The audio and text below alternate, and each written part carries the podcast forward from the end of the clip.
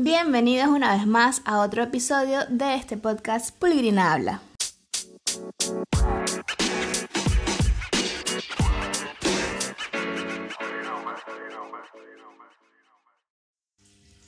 Y este nuevo episodio lo traigo para hablar un tema que le va a interesar a las personas que o están iniciándose en el mundo de yoga o que quieren iniciarse. ¿Y por qué se los digo?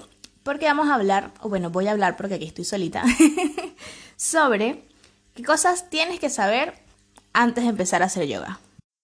Y me pareció súper oportuno hacer esto porque he estado haciendo como una retrospectiva y la verdad es que nunca había compartido cosas dirigidas a personas que están iniciándose el mundo del yoga, ni en mis redes sociales, ni en mi blog, y bueno, por acá tampoco. Eh, y creo que es importante porque hay como mucha información y también mucha desinformación y muchos mitos alrededor del mundo, del mundo del yoga, que es importante que nosotros los que hacemos vida dentro de ese mundo o que compartimos las enseñanzas de ese mundo, pues debemos tenemos la tarea de informar mejor a las personas para que se tenga mejor conocimiento del tema y no caigamos como en esos errores de principiante o creer cosas que en verdad no son. Y este episodio va a ser un poco como mitos y realidades del yoga. Porque cuando estaba haciendo la listita de qué cosas quería hablar o compartirles, que creo que son importantes saber cuando eres principiante cuando te vas o cuando te vas a iniciar en el yoga. Eh, y muchas fueron así como, bueno, es que la gente piensa que tienes que ser flexible. Y dije, wow, me salieron como muchos mitos y realidades. Y por un momento iba a dirigir el episodio de esa, como en esa dirección, vale la redundancia. Pero dije, no, vamos a hacerlo un poco más amplio y así cubrimos como más espacios y no nos quedamos solo como en los mitos y realidades, sino más bien cosas que debes saber para iniciarte en el mundo del yoga. Y ya llegamos al episodio número 13 en este podcast que empecé el año pasado durante la cuarentena. Y antes de entrar como en detalle, eh, quiero invitarte a que si tienes alguna sugerencia, alguna duda, algún comentario, incluso alguna queja, porque también se vale, puedes escribirla a mi Instagram en un mensaje privado y es arroba pulguirina y por ahí te voy a estar contestando si tienes dudas, eh, inquietudes, lo que sea que me quieras decir, me lo puedes decir por allí y así estamos en contacto. Y bien, cosas que debes saber para iniciarte en el mundo del yoga. ¿Qué necesitas? Pues muy fácil, necesitas tener un cuerpo. Si usted tiene un cuerpo, usted puede hacer yoga. y no hace falta que ese cuerpo sea súper fuerte o súper flexible o que sea muy delgado o sea nada que ver. El cuerpo que usted tiene es perfecto para hacer yoga. Por supuesto, también como para todo, hay que tener ganas de querer hacer yoga. Y a veces como que nos apresuramos o queremos hacer yoga porque nos lo recomienda mucha gente o porque nos lo mandó el doctor. Y realmente es como que no es que yo quiera hacer yoga, sino que siento como presión de grupo o es que me lo mandaron. Entonces sí hay que ser como súper honestos con nosotros mismos y detenernos a pensar si realmente queremos hacer yoga. Porque si no es, una, si no es un deseo real de nosotros, eh, vamos a pasarla súper mal. Eso se los digo de experiencia propia. Y si quieres saber más de esto, pues puedes escuchar el episodio donde hablo de que soy Pat Yogi. Es uno de los primeros. Y ahí te cuento el por qué yo lo pasé mal. Y porque creo que si no quieres realmente hacer yoga, si no es un deseo de tu corazón, por decirlo de alguna manera, eh, lo vas a pasar mal y no vas a querer volver. Entonces, importante tener ganas reales, auténticas genuinas de nosotros mismos y que no sea como una cosa infundada.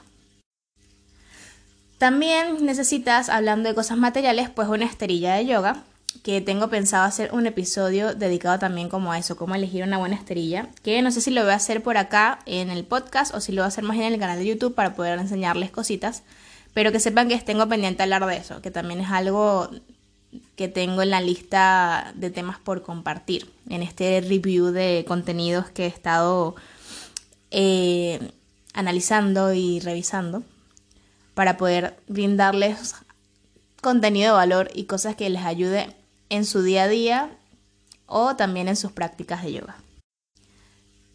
Entonces debe tener una esterilla. Para mí, si eres una persona que sudas mucho, mejor que sea antideslizante. Y debes saber que la esterilla tienes que verlo como una inversión para ti. No, no pienses, no, es que está súper cara. O sea, tampoco te vas a buscar la esterilla más costosa del mercado porque si es verdad que hay unas esterillas que no dice, a ver, ¿qué es esto que me va a cocinar la esterilla? ¿O me va a vestir la esterilla? O nada más me paro ahí y ya hice la práctica. Pues no. Pero sí conseguir una que vaya acorde con tu presupuesto, pero que sea de buena calidad. ¿Por qué? Porque las que son súper económicas, que uno dice, bueno, sí, esta me la compro en 10 dólares o en 10 euros o en 15 eh, normalmente nos duran súper poquito, entonces terminas gastando en verdad más dinero en comprar muchas baratas, en comprar que si compraras una un poquito de un precio más alto, pero que sea mucha mejor calidad. Yo tengo como mis preferidas en cuanto a marcas, no las voy a hablar aquí hoy porque no nos incumbe, porque creo que nos llevaríamos todo un episodio nada más para hablar sobre la esterilla. Eh, pero a pesar de que tengo mi preferida en cuanto a marcas, soy súper consciente del tema economía y no es que me las compre yo. O sea, me gustan, las he probado, sí sé que vale lo que cuestan, pero que no me las compraría yo y siempre busco otra opción que sea más acorde a mi presupuesto, obviamente, y que sea de buena calidad, súper importante. Entonces, si eres una persona que suda mucho, transpira mucho, sobre todo en las manos y en los pies, eh, porque en el yoga pues usamos mucho las manos y los pies para sostenernos. eh, importante, un tip aquí que te dejo para la esterilla que sea antes deslizante. Eh, luego hay diferentes tipos de esterillas, gorditas, flaquitas, más duras, más suaves. Pues bueno, como les decía, puedo hablar aquí un episodio completo sobre la esterilla. Pero lo importante y relevante en este episodio es que una de las cosas que necesitas para hacer yoga es una esterilla o en su defecto una toalla que no te deslice. Y para mí estas son como las cuatro cosas que tú realmente necesitas como base si quieres hacer yoga. Luego tenemos también los elementos o los props, pero que podrían llegar a ser como un extra no indispensable. ¿Que ayudan? Sí, un montón. Eh, si quieres conocer alguno de los props, puedes ir a mi Instagram que compartí hace poco un reel y una publicación sobre algunos de los props que yo tengo en casa. Pero como les digo, para mí, base, base, tienes que tener, para empezar a hacer yoga, un cuerpo, obviamente, ganas auténticas y genuinas, una buena esterilla. Creo que ha dicho que eran cuatro, pero no, son tres cosas. Ese es el, el básico. el kit básico del principiante. También es importante que sepas, para iniciarte en el mundo del yoga, que hay muchos estilos diferentes de yoga que tienen diferentes... Eh, Direcciones no es la palabra que busco, se me ha ido. Oh, Dios mío, me pasa esto un montón. Debe ser la edad. Pero sí que tienen diferentes como búsquedas, diferentes metodologías. Por ejemplo, tienes el Ashtanga, que es, una, eh, es un tipo de yoga que es una serie, bueno, una sola no, son varias, pero para que tengas una idea, es como una secuencia ya establecida, ellos lo llaman serie, que tienes que vas a hacer en cada momento de, la práctica, no es como todas las posturas que vas a hacer. Y no, no tiene variaciones Luego tienes otros tipos de, yoga como el vinyasa, que es más fluido y se enfoca en coordinar la respiración junto con los movimientos. Luego tienes otro tipo de yoga como el restaurativo, que está dirigido más a que el cuerpo se relaje, que como la palabra lo dice, se restaure. Es un poco más como terapéutico.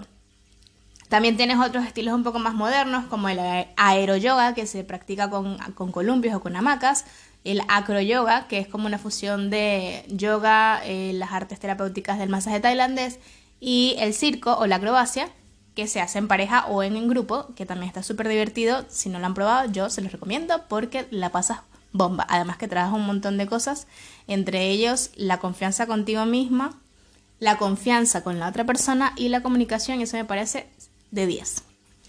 También tienes otros estilos como el hatha, que es un poco más tranquilo, te tardas un poquito más en las posturas. Em, y bueno, y así podrías seguir. Tienes otros estilos como el Bikram, que se hace en un cuarto a una temperatura alta con un nivel de humedad específico. Entonces, como ves, eh, elegir el tipo de yoga que más resuene contigo, para mí también es súper clave a la hora de iniciarte en el yoga. Porque si no caemos un poco como en el punto que les dije antes de las ganas. Si tú a pesar de que tengas ganas, vas a una clase random de yoga que realmente no escogiste si no fuiste porque sea yoga y no investigaste mucho más, pues a lo mejor te consigues con una clase que no va tan acorde con tu personalidad o con tu necesidad en ese momento y también la vas a pasar mal y no vas a querer regresar al yoga o vas a pensar que todo el yoga es igual. Entonces, importante que te documentes un poquito más, investigues y veas qué estilo de yoga resuena más contigo para que puedas dar ese paso y empezar. Otra cosa que es importante que sepas antes de empezar el yoga es que no se trata de una religión. Esto lo aclaro mucho porque a pesar de que ya es algo que no se tiene como tan, tan en cuenta, sí es verdad que yo me he encontrado en mi, en mi recorrido como profe y como practicante personas que me preguntan que si hacer yoga no va en contra de su religión. Y la verdad es que no, porque no es una religión. Se, más bien yo lo veo como una filosofía de vida en conjunto.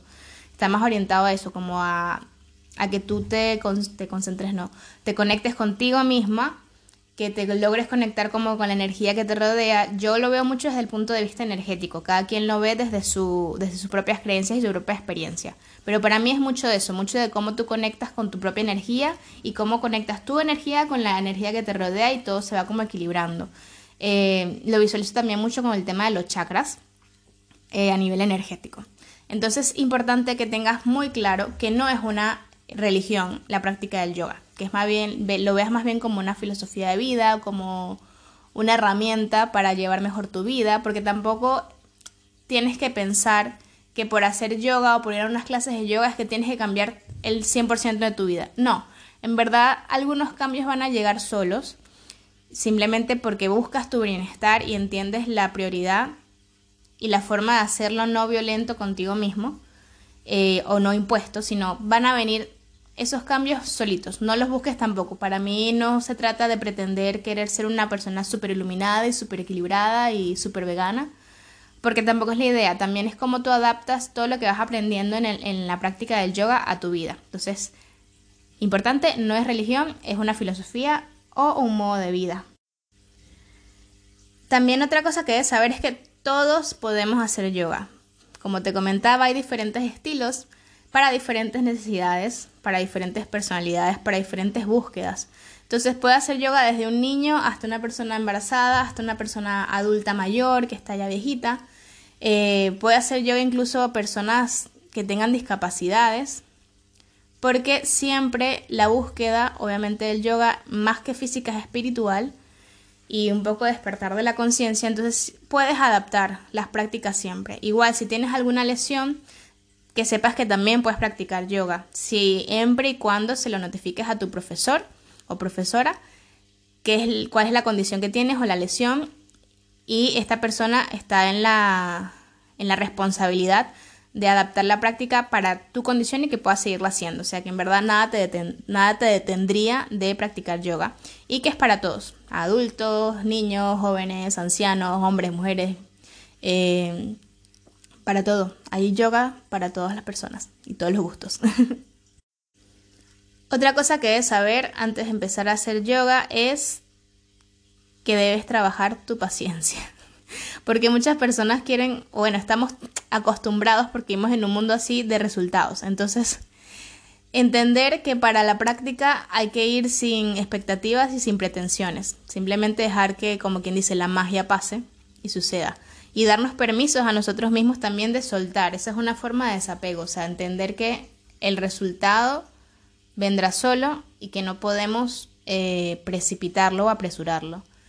Eh, importante, esa práctica de, de la paciencia también va a venir con el tiempo, pero que sepas que si en el primer día sientes que no logras respirar como dice el profesor que tienes que respirar, no te estreses, no te agobies, no pasa nada. Tú ve al día siguiente y cada día inténtalo un poquito más. A lo mejor las primeras clases te, vas te puedes marear o sientes que te cansas o sientes que no respiras solamente por la nariz, sino que a veces por la boca, pero lo importante es que poco a poco te vas a ir tú dando cuenta, es decir, tu conciencia se va a ir despertando a qué es lo que estás haciendo y entonces vas a poder tomar acciones y corregirlo. Entonces, importante, Creo que lo más valioso que vas a aprender de la práctica del yoga va a ser la paciencia contigo mismo, con los resultados, con los procesos y la aceptación. vas a aprender un montón de cosas más, eso te lo garantizo, pero que estas cositas van a hacer un cambio también en tu vida a otro nivel.